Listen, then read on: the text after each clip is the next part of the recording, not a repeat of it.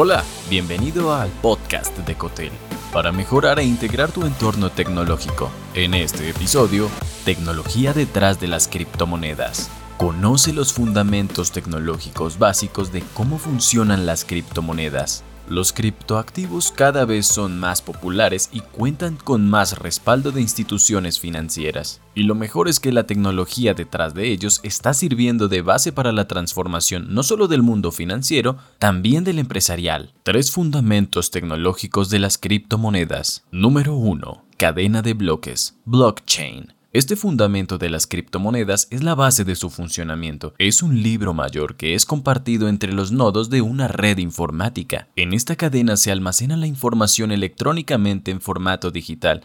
Así se mantiene un registro de transacciones descentralizado, garantizando la fidelidad y seguridad del registro. La característica principal de esta tecnología es la capacidad de almacenamiento de los bloques, los cuales cuando se llenan, se cierran y vinculan al bloque que se llenó anteriormente y el proceso se repite infinitamente. Número 2. Alcances y desarrollos. Si bien la cadena de bloques es el fundamento del funcionamiento de las criptomonedas, es a su vez la base de su alcance y desarrollo, porque es la tecnología en la que se apoyan los desarrolladores para expandir la usabilidad. Un ejemplo de esto es Ethereum, una cadena de bloques que permite el desarrollo de otras criptomonedas, como es el caso de DAI. Es una criptomoneda estable que mantiene paridad con el dólar. Sobre Ethereum y otras cadenas de bloques se han creado tokens únicos no fungibles, NFT, que sirven como activos digitales dentro de la cadena que apuntan a objetos fuera de ella. También se han desarrollado, gracias a esta tecnología,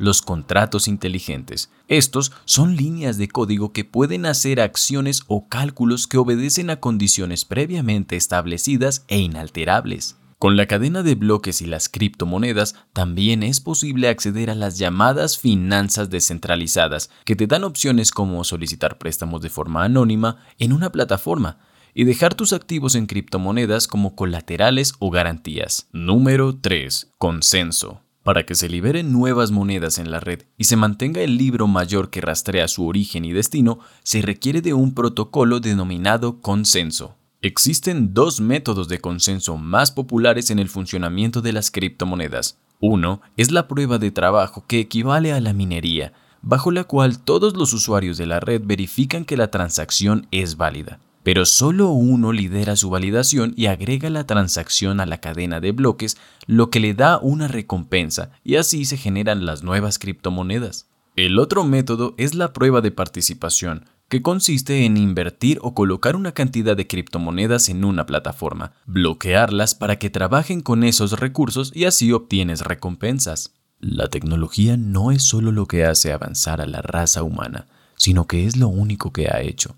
Sin tecnología, solo somos monos jugando en la Tierra. Naval Ravikant como líder tecnológico, te conviene estar al día con el desarrollo de esta tecnología. La blockchain ya está interactuando con innovaciones como la inteligencia artificial, el aprendizaje automático y el Internet de las Cosas, generando soluciones empresariales al mismo tiempo que se convierten en un refugio de valor y mercado de inversión.